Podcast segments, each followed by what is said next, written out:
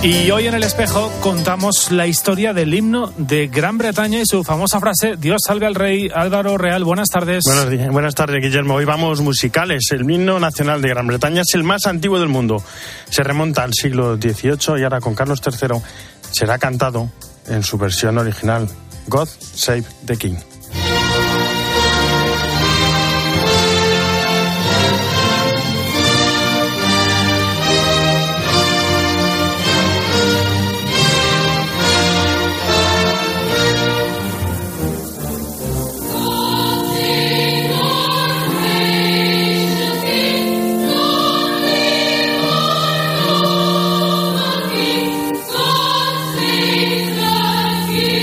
Aunque no está muy clara la autoría, dicen que fue durante el reinado de Jorge II y una insurrección. Las tropas británicas fueron derrotadas y para levantar la moral del pueblo londinense se interpretó este himno en un teatro. El éxito fue rotundo. Se interpretó en otros teatros y el público quedó entusiasmado. Decidieron publicar la letra y la canción recorrió el país de norte a sur. Lo que más impresiona de este himno es que en el siglo XXI se haga esta profesión de fe, que todo un pueblo se levante cantando a Dios y se reconozca que todos estamos en sus manos, hasta el mismísimo Rey. Oh Señor nuestro Dios, levántate, dispersa a nuestros enemigos y hazlos caer. Confunde su política, frustra sus engaños, en ti ponemos nuestras esperanzas. Dios, sálvanos a todos. Un himno que podría ser una oración y que tiene su origen en el relato bíblico de la unción como rey de Salomón. Dice, y todo el pueblo se regocijó y dijo, Dios salve al rey, larga vida al rey, Dios salve al rey que el rey viva para siempre. Amén, aleluya. Esta misma frase dará origen a Zadok de Pris, de Händel, el himno que escucharemos durante la coronación de Carlos III, y que a muchos futboleros les parecerá muy familiar, puesto que la mismísima Champions League comienza con sus primeros acordes. Lo escuchamos.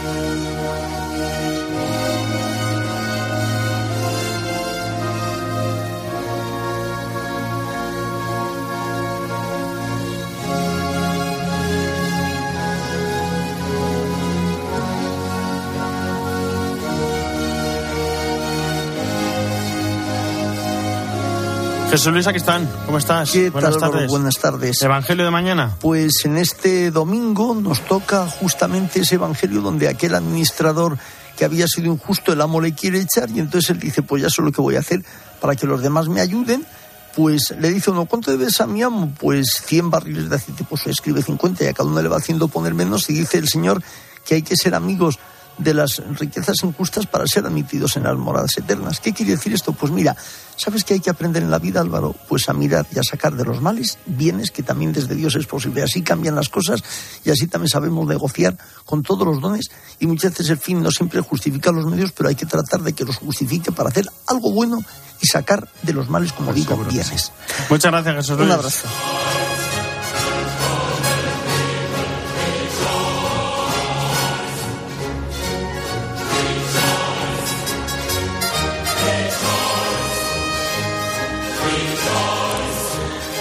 Las dos y nueve, una hora menos en Canarias, con la canción de coronación de fondo nos vamos hasta Roma. Eva Fernández, ¿cómo estás? Muy buenas tardes. Muy buenas tardes. Eh, no sé, me, estoy poniendo ya eh, en, un nivel eh, de sangre azul. Es una, un himno maravilloso, ¿eh? Realmente. La verdad que sí, las dos, los dos himnos son, son una auténtica pasada. Bueno, antes de entrar en el día de hoy, en lo que pasó hoy, Cuéntanos, ¿estás cansada? ¿Qué tal el viaje? Porque, bueno, ha tenido que ser maravilloso. Os veo a Ángeles y a ti en, en, las redes sociales, en algunos vídeos, y me dais una envidia.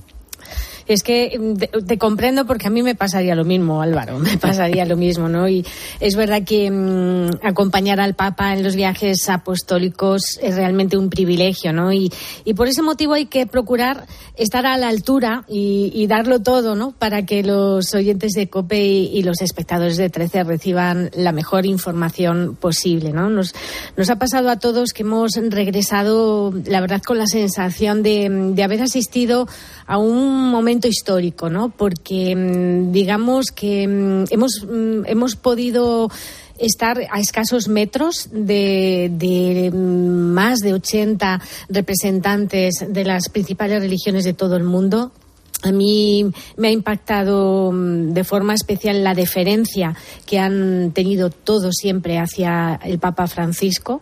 Era algo, era algo muy simbólico porque era, mm, era un poco esa, esa sensación de, mm, como que era el primero entre todos, ¿no? Eh, era una sensación muy peculiar, pero estaban todos reunidos en una mesa redonda y, la verdad es que al entrar al Papa que se pusieran de pie eh, te ponía un poco los pelos de punta, ¿no?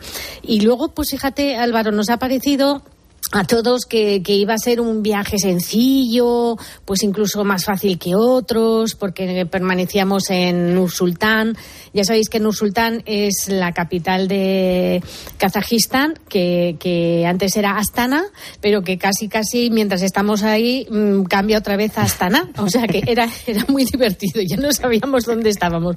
Que sepan todos nuestros oyentes que dentro de nada va a volver a, llamar, a ser Astana, la capital que habíamos aprendido todos eh, desde la extinta Unión Soviética. Y simplemente lo que quería mm, decirte es que realmente hemos regresado molidos es la verdad, porque no sabemos en los mm, mensajes, estos, los chats de WhatsApp, que, o sea, que por mensajes internos, por la mensajería telefónica que todos tenemos, pues también hay también eh, chat de todos los, los, periodistas y unos otros nos decíamos, pero ¿quién os, encontráis? ¿Qué, os, ¿Qué, nos pasa? Pues como si hubiera pasado una bisonadora. Entonces, solamente pienso en el Papa. Ayer eh, ayer viernes el Papa, al día siguiente de regresar, regresamos muy tarde, eh, a las 8 de Italia, pero para el Papa era hacia la una de la madrugada, para que nos situemos del, del horario que había tenido los tres días anteriores. Bueno, pues el Papa ha tenido ayer y hoy una cantidad de audiencias que simplemente pensar en los 85 años a punto de 86 la fuerza, o sea, solo esto puede confirmar la fuerza que tiene el Papa, que no quiere dejarse nada en el tintero, aunque lo veamos desplazarse en silla de ruedas, como él dice, las piernas no son necesarias para gobernar el Papa ¿no? descansa y vamos con las audiencias de hoy porque mucho mucho jaleo. Pues sí, el Papa ha tenido muchas audiencias de estas personales, ¿no? que a lo mejor no trascienden, pero ha tenido una inmensa con cerca de 1.500 peregrinos italianos de la diócesis de Alejandría. La mayoría, la mayoría eran eh, chicos que, se han confirmado en dos diócesis también italianas, en Spoleto y en Norcia. ¿no? Y el Papa em, les ha animado a que em, estén muy unidos a, la Eucaristía, ¿no? que ahí es donde van a, a cobrar siempre las fuerzas cuando se encuentren eh, cansados, ¿no? Y que realmente la celebración eucarística mm, ha de ser el centro de la vida comunitaria, eh, les explicaba el Papa. Y luego, dirigiéndose de forma especial a los recién confirmados, nos les dijo que con ese sacramento eh, están reviviendo la experiencia de los primeros discípulos de Jesús, ¿no?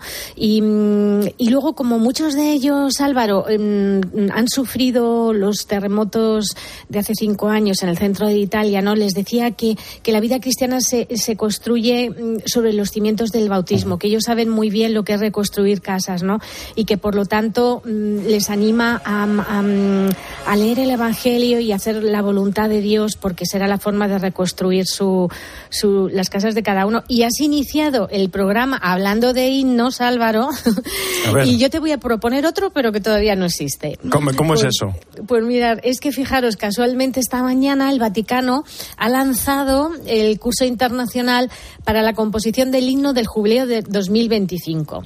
Entonces es muy sencillo. Seguro que hay alguno de, alguno de nuestros oyentes o él mismo es compositor o tiene algún familiar que lo es y está abierto, es un concurso abierto a todos, solo tienen que estar inspirados em, en el tema del, jubileo, peregrinos de la esperanza, y tienen que procurar que, se, que esa música que compongan se pueda cantar también, y se pueda cantar en las celebraciones litúrgicas que eh, estarán en este jubileo pues del 2025. Una cita muy importante, yo creo que ya hay que ir pensando, el 25 está a la vuelta de la esquina y ya saben que ya sabéis que es un momento extraordinario de gracia, de indulgencia plenaria, eh, tan, se celebra cada 25 pues años y ahí tenemos que estar. Todos a componer. Muchas gracias. Muy bien, un abrazo, Álvaro. hasta, mañana.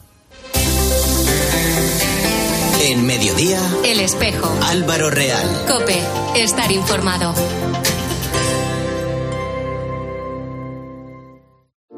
¿Ya tienes tu grado? Pues remata y mete un golazo con el máster de formación permanente en periodismo deportivo dirigido por Paco González. Buenas noches, tiempo de juego. Todo lo que necesitas saber para convertirte en una nueva promesa del periodismo deportivo.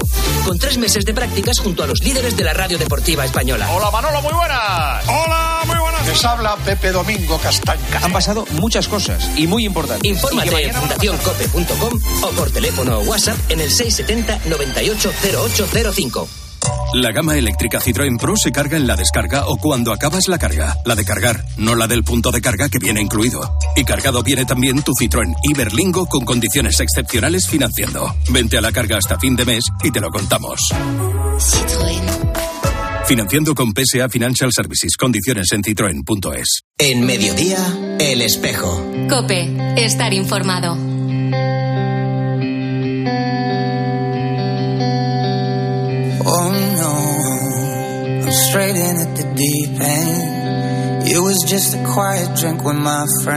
Vicente Rebollo ya es nuevo obispo de Tarazona. La ordenación y toma de posesión tuvo lugar esta mañana en la Catedral de Nuestra Señora de la Huerta, que además tiene una particularidad, ya que ha sido la primera ordenación episcopal celebrada en la Catedral de Tarazona desde su reapertura en 2011. El último obispo ordenado allí en la SEO fue Francisco Álvarez. Hasta allí, hasta la diócesis de Tarazona, nos vamos. Marta La Torre, del Secretariado de Medios de Comunicación de la diócesis. ¿Cómo estás? Buenas tardes.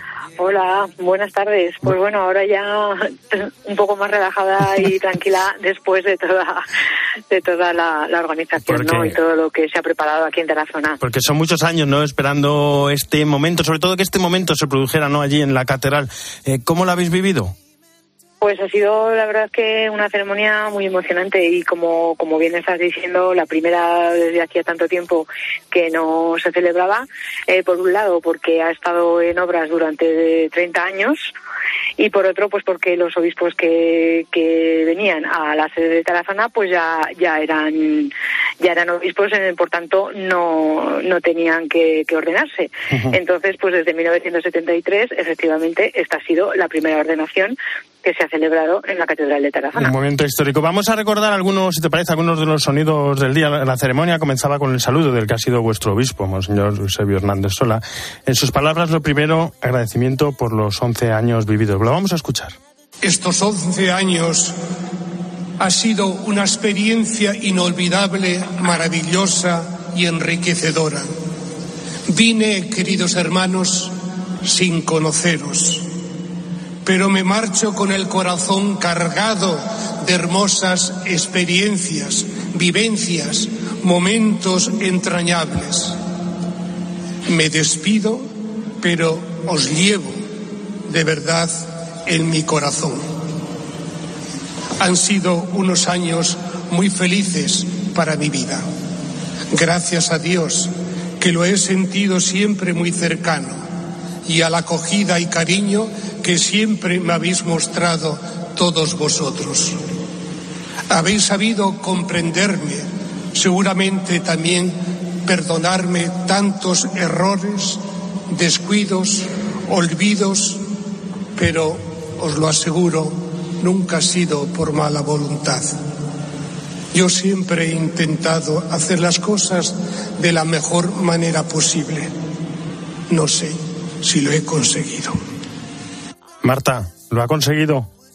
Pues sí, sin lugar a dudas lo ha conseguido, porque desde luego ha sido un obispo muy, muy querido por los fieles muy apreciado. Él se ha mostrado siempre como una persona muy cercana, muy cariñosa, ha estado presente en todos aquellos actos, eventos que se le ha requerido y la verdad es que la gente de, de Tarazona, de toda su, su, diócesis, pues siente mucho la marcha de Don Eusebio. Pero bueno. La verdad es que han sido 11 años y medio, pero bueno, también están muy contentos, se quiere Eso decir, te iba a decir, por, la, por la llegada de Don Vicente. Llega el nuevo obispo enseguida, eh, Hernández Sí, Sola sí, le daba un mensaje de bienvenida al nuevo obispo, lo escuchamos. Querido hermano Vicente, el Señor pone en tus manos una diócesis rural, pequeña de habitantes, escaso de recursos económicos y con limitaciones que conlleva el envejecimiento de la población, pero una diócesis rica de humanidad, de fraternidad, de sencillez, Marta.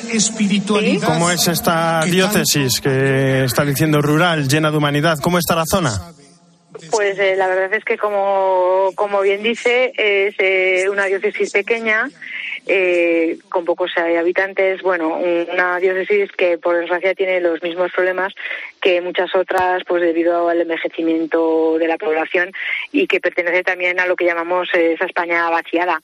Sin embargo, es verdad que es una gente muy sencilla, muy abierta, muy cercana y dispuesta siempre a ayudarse eh, entre unos y otros.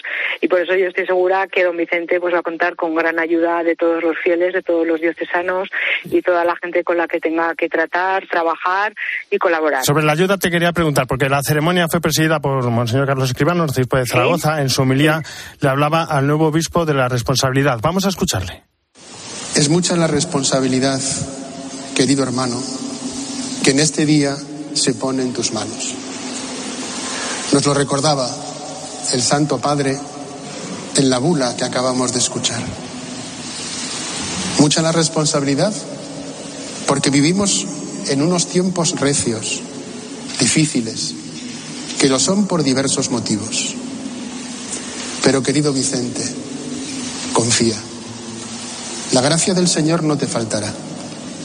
Y tampoco la ayuda del presbiterio, de los religiosos y de los laicos y de mucha gente de buena voluntad de esta querida diócesis de Tarazona.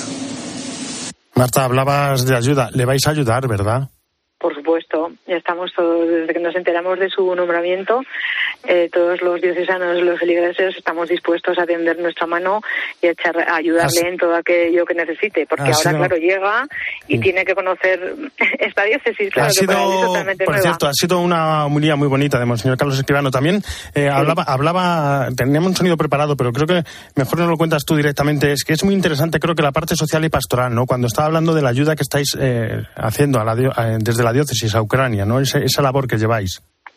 Sí, sí, sí. Bueno, el seminario diocesano se ha convertido, de hecho, en un centro de referencia de, todo Aragón eh, para la acogida de, refugiados ucranianos.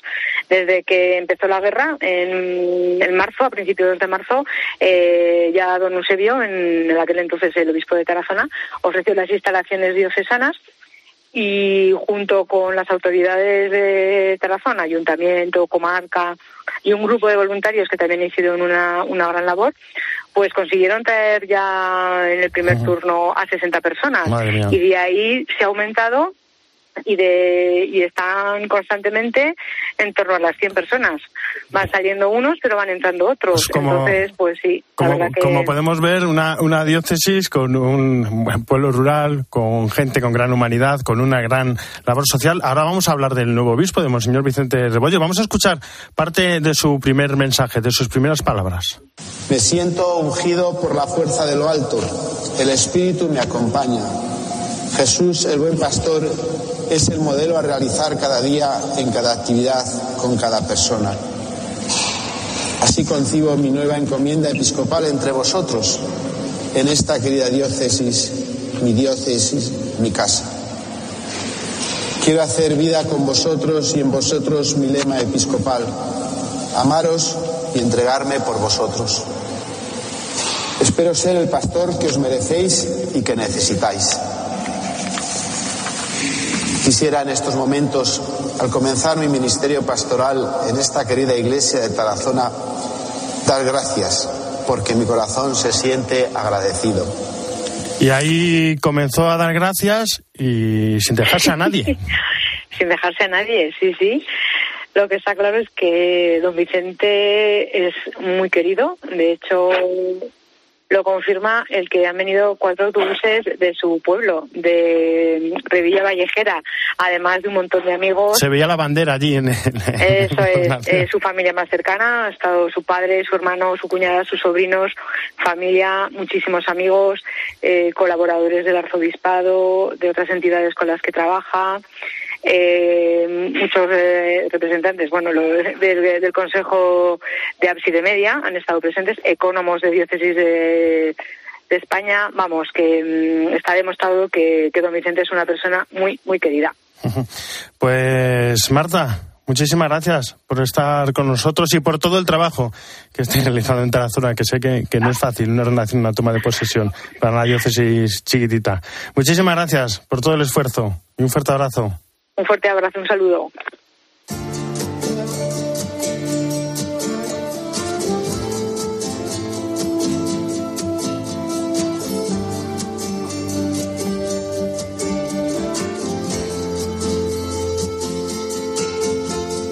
Yo,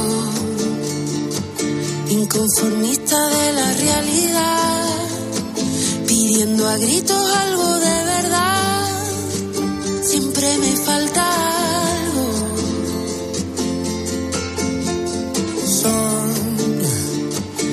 Muchas las veces que sin respirar aguanto el ritmo para no pensar. No sé qué estoy buscando. Pero el canto una Y terminamos con una bella e importante carta pastoral. María Alcudia, ¿cómo estás? Muy buenas tardes. ¿Qué tal Álvaro? Muy buenas tardes. Te invito a leer la más que interesante carta del arzobispo de Burgos, Monseñor Mario Iceta, titulada Iglesia en estado de misión, tras la conclusión del jubileo celebrado con ocasión del octavo centenario de la catedral de esta archidiócesis. Un acontecimiento que dice el arzobispo se ha vivido en consonancia con el sínodo de los obispos sobre la sinodalidad convocado por el Papa. Recuerda, Monseñor Iceta, tras este su primer año como pastor de esta diócesis, que la contemplación de los tiempos actuales le recuerda la situación en la que acontece la vocación del joven Samuel, tiempo de sequía espiritual cuando Dios suscita la vocación del profeta. Así, de una forma similar, vemos que en nuestra sociedad crece la indiferencia religiosa, se adoptan formas de vida donde Dios ya no cuenta, se propaga una cultura que se va tornando refractaria a muchos aspectos de la cosmovisión y antropología cristianas, donde el materialismo, el individualismo, el hedonismo y el relativismo van calando en el modo de pensar y por tanto de vivir. A pesar de que muchas personas buscan formas nuevas de espiritualidad, podríamos definir la situación actual como de desertificación espiritual. Y precisamente en este contexto es cuando Dios, una vez más, vuelve a pronunciar nuestros nombres, invitándonos a la tarea evangelizadora. Nuestra respuesta no puede ser otra que la del joven Samuel, llena de agradecimiento y disponibilidad, ya sabes. Aquí estoy, Señor, habla que tu siervo escucha. Todo ello lo leía casi providencialmente a la vez que las palabras del Papa a algunas familias católicas en su viaje a, a Kazajistán de esta semana. Les recordaba Francisco que la fe se transmite con la con el testimonio de quien ha llevado el fuego del Evangelio en medio de las situaciones para iluminarlas, purificarlas y difundir el cálido consuelo del Señor. Haciendo memoria, aprendemos que la fe crece con el testimonio porque no nos podemos ni debemos cansar de la novedad de Jesús. La fe no es una hermosa exposición de cosas del pasado, sino algo siempre actual, el encuentro con Cristo que tiene lugar en nuestra vida aquí y ahora. Así que vamos a completar, si te parece, el título de esa interesante carta de Monseñor Iceta con ese itinerario también marcado por el Papa en su visita apostólica. Creo que el programa de vida y la frase quedan inmejorables. Iglesia en estado de misión, apostolado, testimonio y fidelidad a la verdad. Hasta la próxima semana.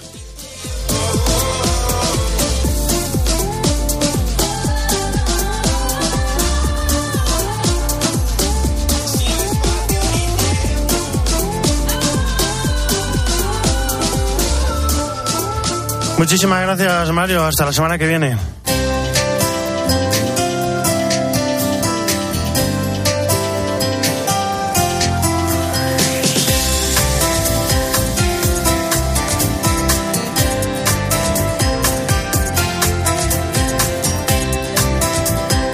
En la producción Jesús García Arcilla, en el control técnico Cinta Molina y en control central José María Orihuela. Ya saben que el espejo no acaba, sino que gira Y ahora su reflejo se abre hacia la información política nacional, social, de la mano de Guillermo Vila en mediodía. Guillermo, ¿cómo estás? Muy buenas tardes. ¿Qué tal, Álvaro? Muy buenas tardes. Bueno, pues en este mediodía vamos a volver a poner nuestra mirada en Ucrania, vamos a volver a hablar de ese horror de Izium y además tenemos un domingo de alta intensidad política, así que enseguida todo ordenado en este mediodía COPE fin de semana.